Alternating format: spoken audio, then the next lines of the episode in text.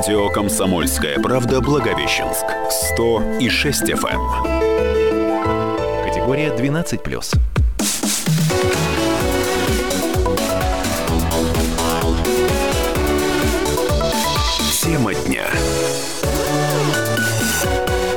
Здравствуйте, дорогие друзья. В эфире радио «Комсомольская правда». Я Николай Иванов. Со мной в студии Людмила Судейкина. Сегодня первый выпуск нашей видоизмененной программы, которая называется «Труды и закрома. Об экономике просто». Но не только об экономике. Здравствуйте, дорогие наши слушатели. Сегодня у нас не только а, а в трудах и закромах, сегодня не только об экономике, но еще об образовании, а также о том, что вас интересовало на этой неделе. А, буквально через пару минут мы свяжемся с моим коллегой, а, редактором «Комсомольской правды» при Амуре Алексеем Козыриным, и он нам расскажет, что, собственно, было интересного для вас. А у нас э, пока расскажем, какие темы ждут нас после этого. Ну, мы немного поговорим о подрядных работах на важных объектах строек пятилетки, мы немного поговорим о том, как формируется бюджет э, городов нашей области, мы немного поговорим и о том, как формируется наш с вами бюджет и куда денежки, которые туда э, начисляются, в эти закрома, так сказать, они э, будут перечисляться в ближайшее время, ну и не только об этом. Итак, Алексей Козырин на связи. Алексей, здравствуйте. Что больше всего интересовало а, мурчан на этой неделе? Здравствуйте, Людмила. А, вот у нас одна из самых читаемых новостей, к сожалению, очень грустная, об убийстве в Белогорске. А, там подросток напал на своего же тренера по карате с ножом и, собственно говоря, зарезал его, в общем-то, на крыльце спортклуба. Ну, новость неприятная, страшная, но тем не менее ее, в общем-то, хорошо читают. Что еще? Естественно, очень популярна погода. Сами понимаете, такой сильный ветер. То есть вот все новости, которые касались у нас э, крыши сорванные, создания автоколонны и так далее, и так далее, все это читалось очень хорошо. Понятно, народу было страшно, и народу хочется, чтобы ветер уже стих, и наступила хорошая теплая погода, настоящая весна.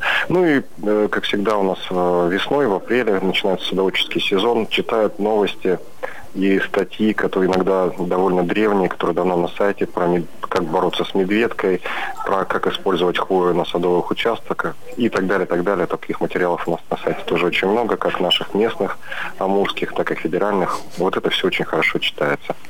Спасибо, Алексей. Спасибо. Ну что, народ, теперь посмотрим, что у нас еще интересного происходит. Так, куда же еще идут наши труды и где те самые закрома, где они... Закрома наши да, личные и закрома нашей Родины. Ну, давайте... Так, чего начнем? Ну, начнем мы с того, э, что в студии у нас э, Иван Зубарев, мой коллега, э, по совместительству мой коллега, а так-то он редактор редактор АИФ Дальний Восток, но сегодня у нас как гость, как человек, который побывал на тотальном диктанте, прошедшем э, в минувшие выходные. И вот он нам расскажет сам, народ у нас как своими пишет. словами. Своими словами. Свои впечатления расскажет, э, как у нас народ написал диктант. Был ли народ, писал ли диктант? Что у нас сегодня все о народе. Давайте их людьми уже называть. Добрый день. А, я рад всех приветствовать. Эм, тотальный диктант. Э, три аудитории большие в главном корпусе АМГУ. Заняты практически битком забиты. Э, это и, и радостно, и приятно. Но поскольку я из одной в другую аудиторию постоянно перебегал, вот э, хотелось бы не то что ложку дегтя, а, а на будущее как-то вот, чтобы имели в виду, очень плохо с вентиляцией. Я когда выходил в очередной раз в коридор, я просто выползал, не знаю, с каким радостным лицом, потому что очень-очень было душно. Вот. Э, что касается народа, были все, очень много молодежи. Сами пишущие отмечают, что молодежи видят все больше. А, и люди в возрасте, э, их значительно меньше, но они стали, опять же, все больше приходить э, с детьми, с внуками. А, например, одна женщина писала сама, а рядом маленькая девочка, ну, сидела, рисовала кошечку, по-моему, я, я видел мимоходом. Тоже хорошо. Хорошее семейное да. мероприятие, да, вот, это очень, очень приятно. Все волнуются, все настроены решительно, ответственно, это очень хорошо. Мне вот что интересно, Иван, скажите, пожалуйста, вот вообще, по вашему мнению, нужен этот диктант? Для чего он вообще нужен? А, 90% ответов, э, что проверить свои остаточные знания, я согласен.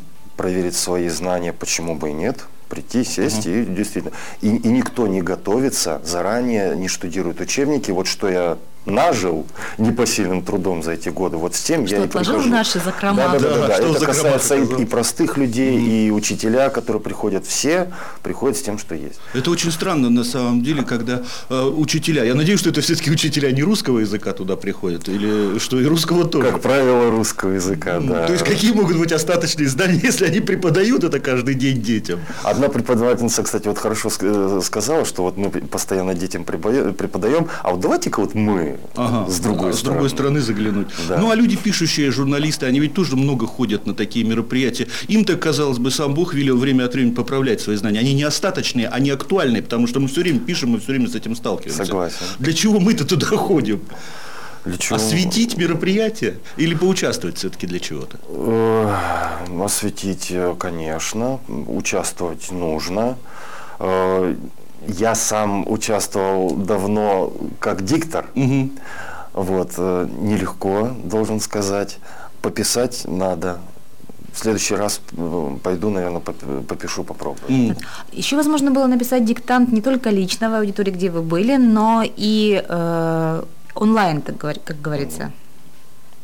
А, Вы говорили заранее, что у вас был человек, который писал онлайн. Был у нас человек, который писал онлайн, э, делился этот человек впечатлениями своими. А, К сожалению, там э, многое зависит от э, интернета, о том, э, зависает он или нет. Э, Вот. И очень было грустно этому человеку. э, Начало минут на 20 отодвинулось и так далее, и так далее. Поэтому человек уже заявил определенно, что в следующий раз он пойдет лично к людям непосредственно. С людьми пообщаться. Да, да, да, да, да.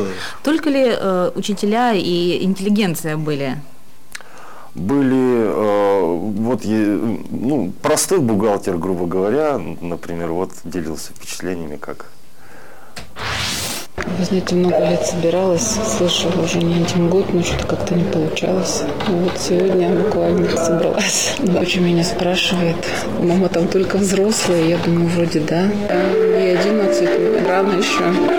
Просто решила проверить свои знания после школы, остаточные. Вы как-то готовились, не знаю, там правила какие-нибудь или... Ну, с дочерью уроки делаем.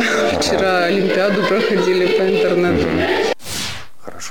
Да, и, и еще вот один отзыв э, хотелось бы представить, это к разговору о том, что приходит со своими внуками. Вот нам попался мужчина, радиоинженер по профессии, который вот с двумя внуками пришел, ну, одна школьница, а второй еще детсадовец. Вот он, Рисовал телевизор.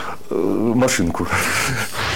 Руки сами по себе писать будут, а я за себя. У нас взаимная снучка. У нее желание появилось раньше. Я решил поддержать, поскольку э, правописание довольно крепкие знания, если так сказать. Грамотно, правильно. Заслуга советской школы. Поэтому решил себя проверить заодно. Вы первый раз пришли, да? Первый раз. И внучка первый раз. Я на первом на школе учится в шестом классе. А вы по профессии кто? Радиоинженер. Как-то готовились? Нет, Какие- какие-то правила? То, что в голове осталось с того времени, с тем и пришел. Вот поэтому проверьте. Каждый день пишу, пишу довольно, считаю, правильно, грамотно, соблюдая все наши эти особенности русского языка, правила написания. Поэтому я не думаю, что здесь что-то сверхъестественное было в диктанте. То есть такое доступное для всех. А вот, собственно, Да. понятно. Вот как раз э, человек подтвердил все, что вы, Иван, сказали нам до этого кратко. А, вопрос какой возникает? Возникает вопрос, на что он написал, мне интересно. Но на самом деле узнать это все можно сейчас, каждый может узнать, э, зайдя на сайт, э, в личный кабинет на сайте тотального диктанта и уточнить, какую оценку кто получил. Как раз вчера обещали Ну, только свои можно посмотреть. Свои можно посмотреть, только да. свои. То есть э, оценку радиоинженера мы слушать сейчас, смотреть, искать не будем. Мало ли. Да нет, ну в любом случае. А вы, кстати, когда-нибудь принимали участие в диктанте в тотальном Людмила? О, как Нет? вам сказать, я... Освещали. Я как Наполеон пишу с ошибками.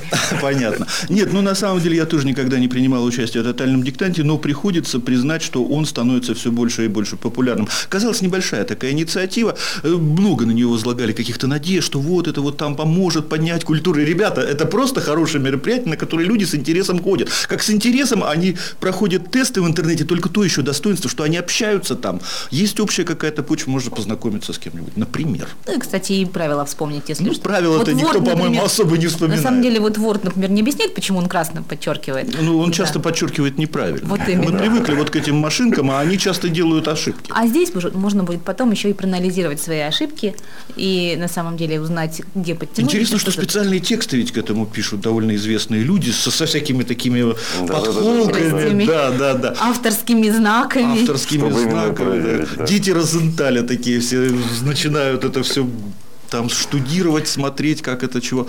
Нет, ну самое сложное в русском языке, мне кажется, пунктуация. Потому что при том, вот когда мы, да, допустим, да, люди среднего, скажем так, поколения учились в школе, э, книги были такого качества, согласитесь, Иван, что там, во всяком случае, с орфографией можно было все усвоить осматическим путем. Абсолютно. А вот русскую пунктуацию ее усвоить осматическим путем нельзя. Ее приходится учить, понимать. И еще более того, есть два принципа пунктуации. чувствовать, Да, и логи- чувствовать. логика на самом деле и Интуиция. интуиция, да. И нынешний тотальный диктант, пунктуации очень было много сложного. Спасибо, Иван. Спасибо. Спасибо, Ивана. Мы вернемся буквально через Ну что дорогие друзья, продолжаем нашу э, традиционную, в то же время обновленную программу под названием «Труды и закрома об экономике просто». Сейчас мы говорим, конечно, не столько об экономике, сколько о наших народных развлечениях, о тотальном диктанте, который э, прошел в первой половине нашей программы.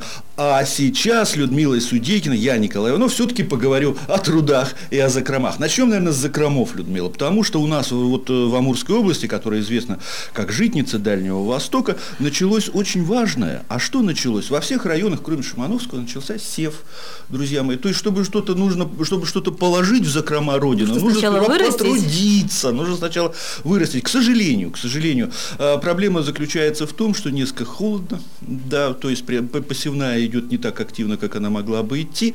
Э, Вот эти вот природные погодные явления, которые мы с вами наблюдали недавно. Сеять э, ранние зерновые культуры собираются начать в Шумановском районе, например, 19 апреля.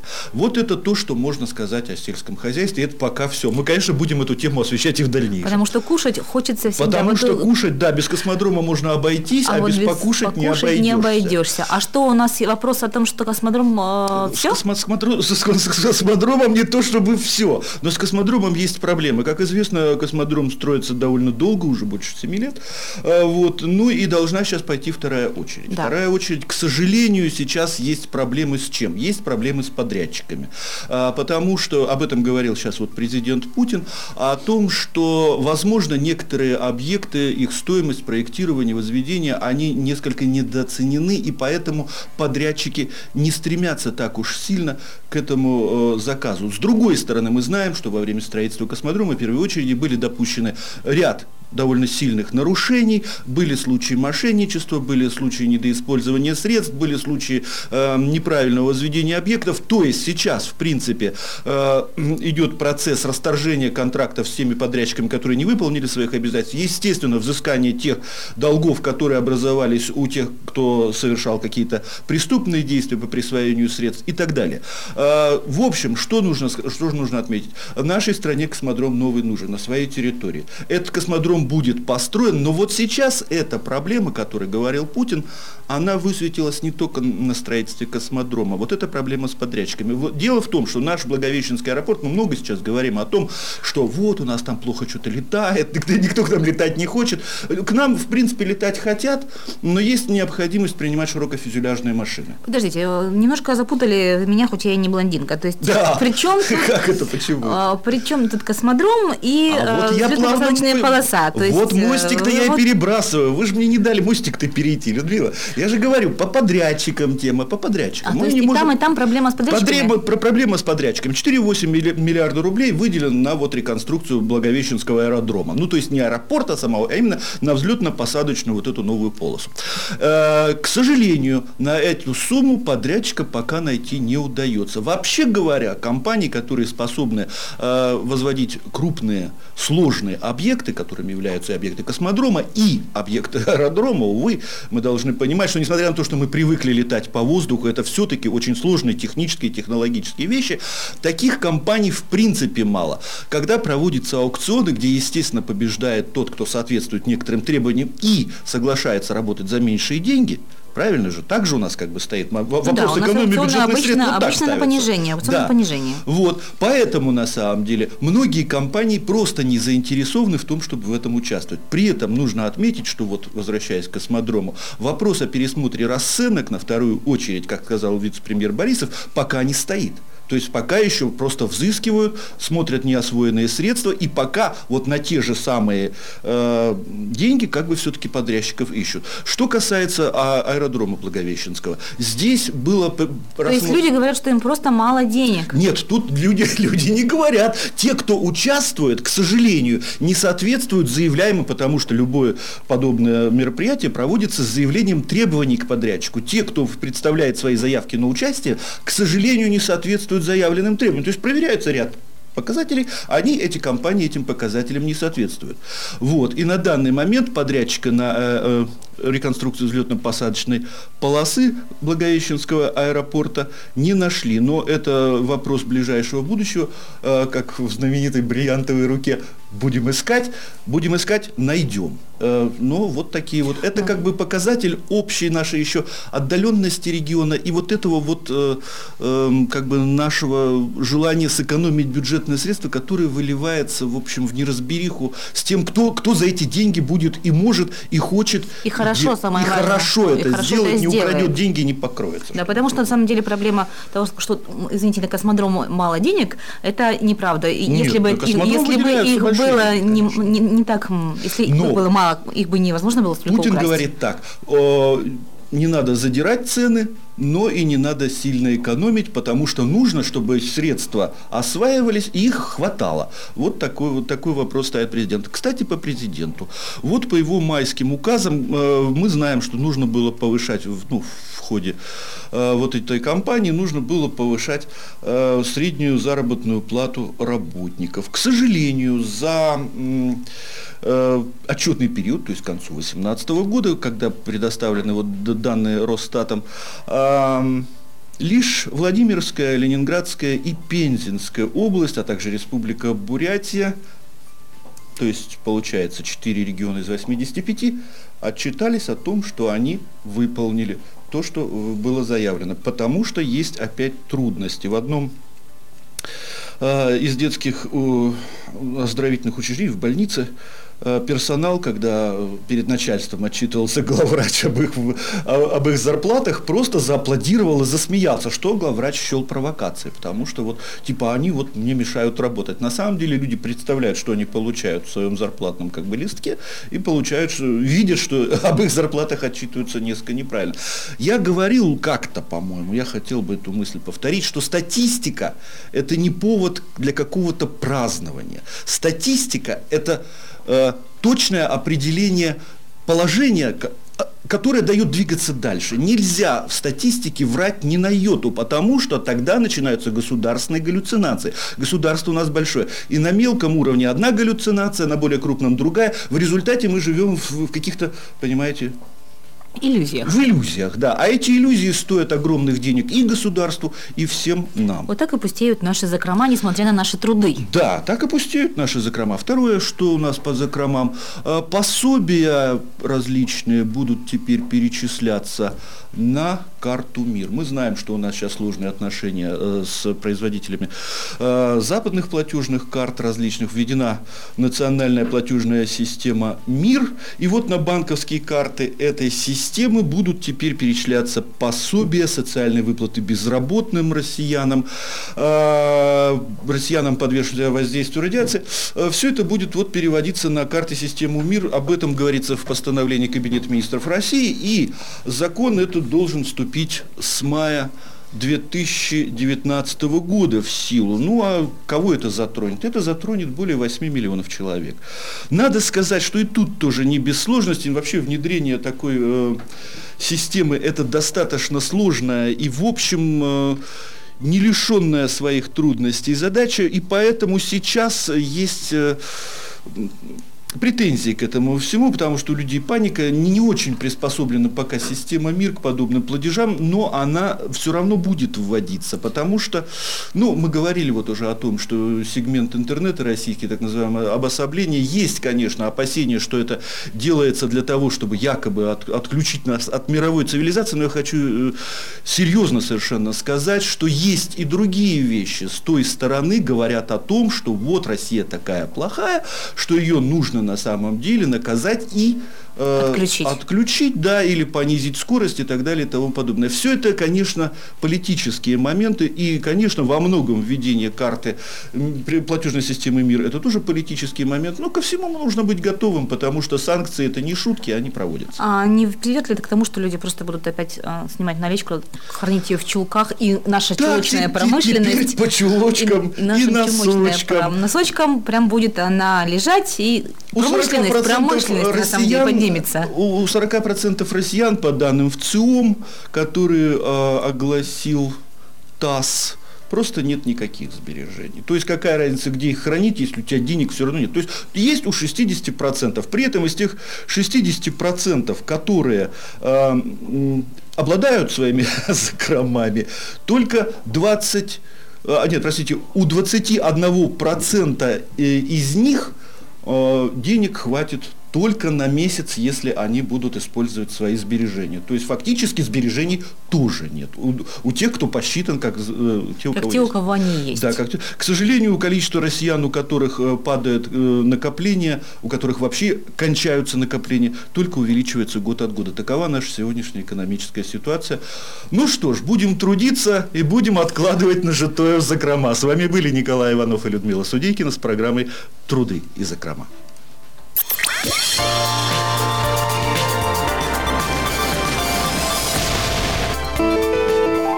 Радио «Комсомольская правда» Благовещенск. 100 и 6 FM. Категория 12+.